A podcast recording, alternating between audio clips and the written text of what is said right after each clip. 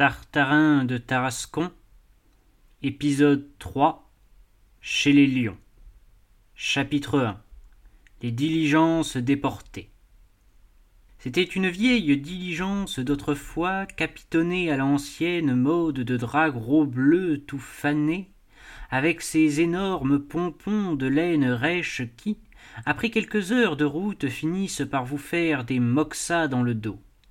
Tartarin de Tarascon avait un coin de la rotonde, il s'y installa de son mieux, et, en attendant de respirer les émanations musquées des grands félins d'Afrique, le héros dut se contenter de cette bonne vieille odeur de diligence, bizarrement composée de mille odeurs, hommes, chevaux, femmes de cuir, victuailles et paille moisie. Il y avait de tout un peu dans cette rotonde un trappiste, des marchands juifs, deux cocottes qui rejoignaient leur corps, le troisième hussard, un photographe d'Orléansville, mais, si charmante et variée que fût la compagnie, le Tarasconnais n'était pas en train de causer et resta là tout pensif, le bras passé dans la brassière avec ses carabines entre ses genoux. Son départ précipité, les yeux noirs de Baïa, la terrible chasse qu'il allait entreprendre, tout cela lui troublait la cervelle, sans compter qu'avec son bon air patriarcal, cette diligence européenne, retrouvée en pleine Afrique, lui rappelait vaguement le Tarascon de sa jeunesse, des courses dans la banlieue, de petits dîners au bord du Rhône, une foule de souvenirs. Peu à peu, la nuit tomba. Le conducteur alluma ses lanternes. La diligence rouillée sautait en criant sur ses vieux ressorts, les chevaux trottaient, les grelots tintaient. De temps en temps, là-haut, sous la bâche de l'impériale, un terrible bruit de ferraille. C'était le matériel de guerre. Tartarin de Tarascon, aux trois quarts assoupi, resta un moment à regarder les voyageurs comiquement secoués par les chaos et dansant devant lui comme des ombres falottes, puis ses yeux s'obscurcirent, sa pensée se voila, et il n'entendit plus que très vaguement geindre l'essieu des roues et les flancs de la diligence qui se plaignait. Subitement, une voix, une voix de vieille fée, enrouée, cassée, fêlée, appela le Tarasconnais par son nom. Monsieur Tartarin, monsieur Tartarin. Qui m'appelle? C'est moi, monsieur Tartarin. Vous ne me reconnaissez pas? Je suis la vieille diligence qui faisait, il y a vingt ans, le service de Tarascon à Nîmes. Que de fois je vous ai porté, vous et vos amis, quand vous alliez chasser les casquettes du côté de Jonquières ou de Bellegarde Je ne vous ai pas remis d'abord, à cause de votre bonnet de teur et du corps que vous avez pris. Mais sitôt que vous êtes mis à ronfler, qu'aucun de bon sort, je vous ai reconnu tout de suite. C'est bon, c'est bon, fit le Tarasconnais un peu vexé, puis se radoucissant. Mais enfin, ma pauvre vieille, qu'est-ce que vous êtes venu faire ici? Ah, mon bon monsieur Tartarin, je n'y suis pas venu de mon plein gré, je vous assure. Une fois que le chemin de fer de Beaucaire a été fini, ils ne m'ont plus trouvé bonne à rien et ils m'ont envoyé en Afrique. Et je ne suis pas la seule. Presque toutes les diligences de France ont été déportées comme moi. On nous trouvait trop réactionnaires, et maintenant nous voilà tout ici à mener une vie de galère. C'est ce qu'en France vous appelez les chemins de fer algériens. Ici la vieille diligence poussa un long soupir, puis elle reprit. Ah. Monsieur Tartarin, que je le regrette, mon beau Tarascon. C'était alors le bon temps pour moi, le temps de la jeunesse. Il fallait me voir partir le matin, laver à grande eau et toute luisante avec mes roues vernissées à neuf, mes lanternes qui semblaient de soleil et ma bâche toujours frottée d'huile. C'est ça qui était beau quand le postillon faisait claquer son fouet sur l'air de Lagadigadéou, la tarasque, la tarasque, et que le conducteur, son piston en bandoulière, sa casquette brodée sur l'oreille, jetant d'un tour de bras son petit chien toujours furieux sur la bâche de l'impériale lancé lui-même là-haut en criant allume allume! Alors mes quatre chevaux s'ébranlaient au bruit des grelots des aboiements des fanfares. Les fenêtres s'ouvraient et tout tarascon regardait avec orgueil la diligence détaler sur la grande route royale. Quelle belle route monsieur tartarin large bien entretenue avec ses bornes kilométriques ses petits tas de pierres régulièrement espacés et de droite et de gauche ces jolies plaines d'oliviers et de vignes. Puis des auberges tous les dix pas des relais toutes les cinq minutes. Et mes voyageurs quels braves gens! Des maires et des curés qui allaient à nîmes voir leurs préfets ou leurs évêques.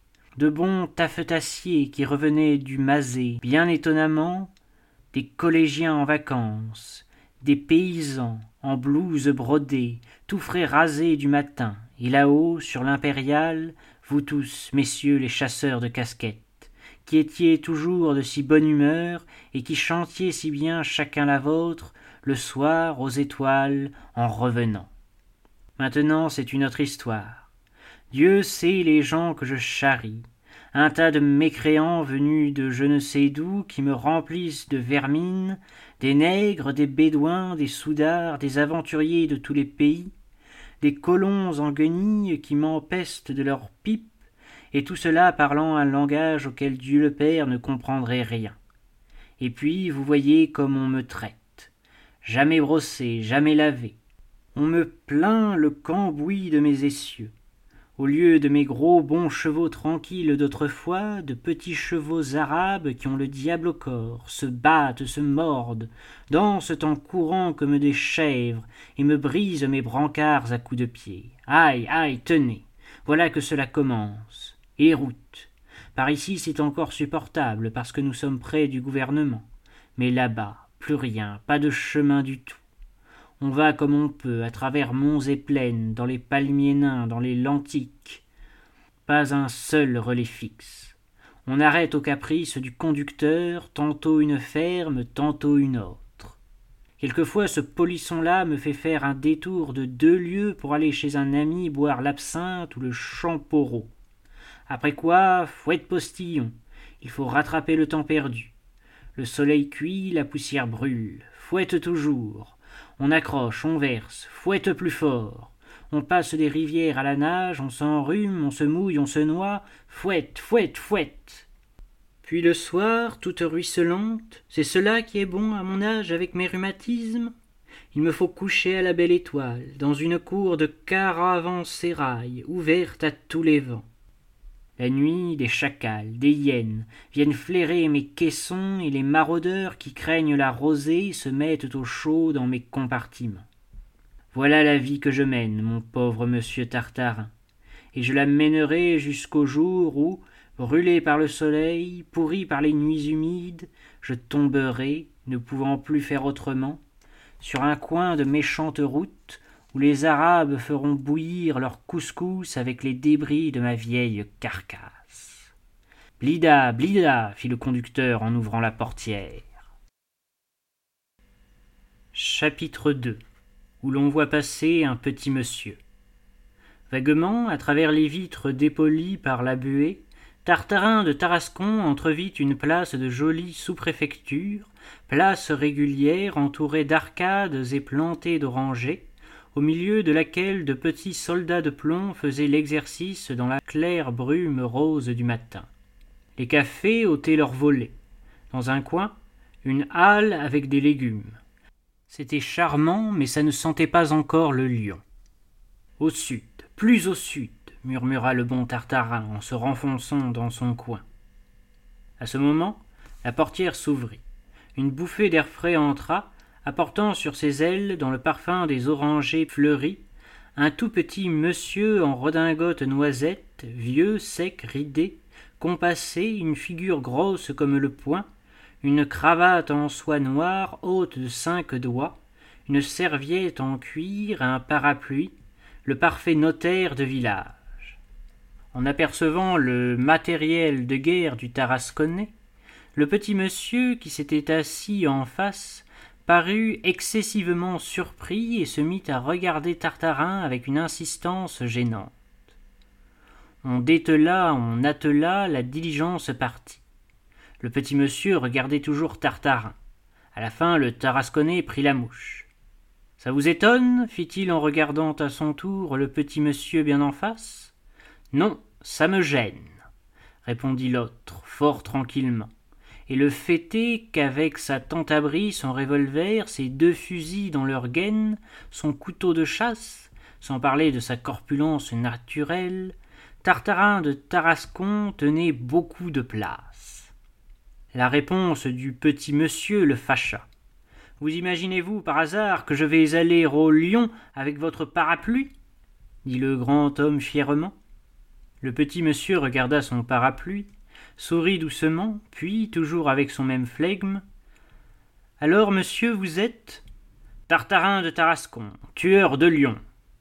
En prononçant ces mots, l'intrépide Tarasconnais secoua comme une crinière le gland de sa chéchia. Il y eut dans la diligence un mouvement de stupeur. Le trappiste se signa.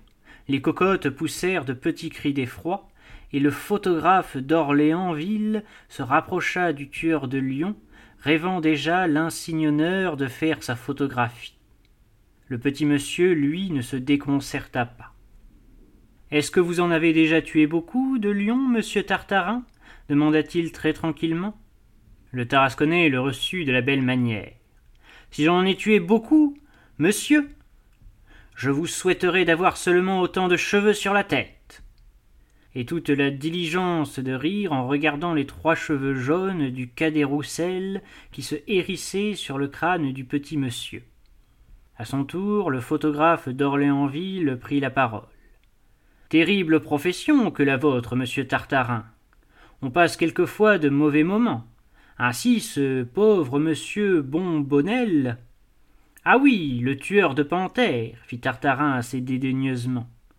Est-ce que vous le connaissez demanda le petit monsieur. Té, pardi, si je le connais. Nous avons chassé plus de vingt fois ensemble. Le petit monsieur sourit. Vous chassez donc la panthère aussi, monsieur Tartarin? Quelquefois, par passe-temps, fit l'enragé Tarasconnais. Il ajouta en relevant la tête d'un geste héroïque qui enflamma le cœur des deux cocottes. Ça ne vaut pas le lion. En somme, hasarda le photographe d'Orléansville, une panthère ce n'est qu'un gros chat. Tout juste, fit Tartarin qui n'était pas fâché de rabasser un peu la gloire de Bombonnel, surtout devant des dames. Ici la diligence s'arrêta. Le conducteur vint ouvrir la portière et s'adressant au petit vieux. Vous voilà arrivé, monsieur, lui dit-il d'un air très respectueux. Le petit monsieur se leva, descendit, puis, avant de refermer la portière, Voulez-vous me permettre de vous donner un conseil, monsieur Tartarin? Lequel, monsieur? Ma foi, écoutez, vous avez l'air d'un brave homme. J'aime mieux vous dire ce qu'il en est. Retournez vite à Tarascon, monsieur Tartarin. Vous perdez votre temps ici. Il reste bien encore quelques panthères dans la province, mais fi donc, c'est un bien trop petit gibier pour vous. Quant au lion, c'est fini. Il n'en reste plus en Algérie. Mon ami Chassingue vient de tuer le dernier. Sur quoi le petit monsieur salua, ferma la portière et s'en alla riant avec sa serviette et son parapluie. Conducteur, demanda Tartarin en faisant la moue. Qu'est-ce donc ce bonhomme-là? Comment, vous ne le connaissez pas? Mais c'est monsieur Bombonnel. Chapitre 3 Un couvent de lions. À Miliana, Tartarin de Tarascon descendit, laissant la diligence continuer sa route vers le sud. Deux jours de dur chaos, deux nuits passées les yeux ouverts à regarder par la portière s'il n'apercevait pas dans les champs, au bord de la route, l'ombre formidable du lion, tant d'insomnie méritait bien quelques heures de repos. Et puis, s'il faut tout dire, depuis sa mésaventure avec Bombonnel, le loyal Tarasconnais se sentait mal à l'aise malgré ses armes, sa moue terrible, son bonnet rouge, devant le photographe d'Orléansville et les deux demoiselles du troisième hussard. Il se dirigea donc à travers les larges rues de Miliana, pleines de beaux arbres et de fontaines, mais tout en cherchant un hôtel à sa convenance, le pauvre homme ne pouvait s'empêcher de songer aux paroles de Bombonnel. C'était vrai pourtant. S'il n'y avait plus de lions en Algérie. À quoi bon alors tant de courses, tant de fatigues? Soudain, au détour d'une rue, notre héros se trouva face à face avec qui? Devinez, avec un lion superbe, qui attendait devant la porte d'un café, assis royalement sur son train de derrière, sa crinière fauve dans le soleil. Qu'est-ce qu'il me disait donc qu'il n'y en avait plus? s'écria le Tarasconnais en faisant un saut en arrière. En entendant cette exclamation, le lion baissa la tête et prenant dans sa gueule une sébile en bois posée devant lui sur le trottoir, il l'attendit humblement du côté de Tartarin immobile de stupeur. Un arabe qui passait jeta un gros sou dans la sébile, le lion remua la queue. Alors Tartarin comprit tout. Il vit ce que l'émotion l'avait d'abord empêché de voir la foule atropée autour du pauvre lion aveugle et apprivoisé, et les deux grands nègres armés de gourdins qui le promenaient à travers la ville comme un savoyard sa marmotte.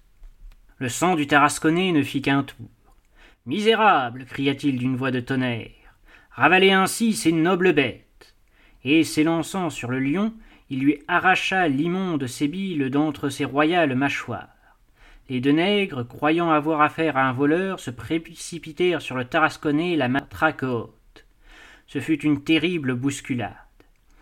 Les nègres tapaient, les femmes piaillaient, les enfants riaient. Un vieux cordonnier juif criait du fond de sa boutique Aux ouges de paix, aux ouges de paix Le lion lui-même, dans sa nuit, essaya d'un rugissement et le malheureux Tartarin, après une lutte désespérée, roula par terre au milieu des gros sous et des balayures. À ce moment, un homme fendit la foule, écarta les nègres d'un mot, les femmes et les enfants d'un geste, releva Tartarin, le brossa, le secoua et l'assit tout essoufflé sur une borne. Comment, prince, c'est vous? fit le bon Tartarin en se frottant les côtes. Eh oui, mon vaillant ami, c'est moi. Sitôt votre lettre reçue, j'ai confié Baïa à son frère, loué une chaise de poste, fait cinquante lieues ventre à terre, et me voilà juste à temps pour vous arracher à la brutalité de ces rustres. Qu'est-ce que vous avez donc fait, juste Dieu, pour vous attirer cette méchante affaire? Que voulez-vous, prince? De voir ce malheureux lion avec sa sébile aux dents, humilié, vaincu, bafoué, servant de risée à toute cette pouillerie musulmane mais vous vous trompez, mon noble ami. Ce lion est, au contraire, pour eux, un objet de respect et d'adoration. C'est une bête sacrée qui fait partie d'un grand couvent de lions fondé il y a trois cents ans par Mohamed Ben Haouda, une espèce de trappe formidable et farouche, pleine de rugissements et d'odeurs de fauve, où des moines singuliers élèvent et apprivoisent des lions par centaines et les envoient de là dans toute l'Afrique septentrionale accompagnés des frères quêteurs. Les dons que reçoivent les frères servent à l'entretien du couvent et de sa mosquée, et si les deux nègres ont montré tant d'humeur tout à l'heure, c'est qu'ils ont la conviction que pour un sou, un seul sou de la quête volée ou perdue par leur faute, les lions qu'ils conduisent les dévoreraient immédiatement. En écoutant ce récit invraisemblable et pourtant véridique, Tartarin de Tarascon se délectait et reniflait l'air bruyamment. Ce qui me va dans tout ceci, fit-il en manière de conclusion, c'est que, n'en déplaise à Bombonnel, il y a encore des lions en Algérie. S'il y en a, dit le prince avec enthousiasme, dès demain nous allons battre la plaine du Chélif et vous verrez. Et quoi, prince? Auriez-vous l'intention de chasser vous aussi? Parbleu! Pensez-vous donc que je vous laisserai vous en aller seul en pleine Afrique, au milieu de ces tribus féroces dont vous ignorez la langue et les usages? Non, non, illustre Tartarin, je ne vous quitte plus. Partout où vous serez, je veux être. Oh, prince, prince!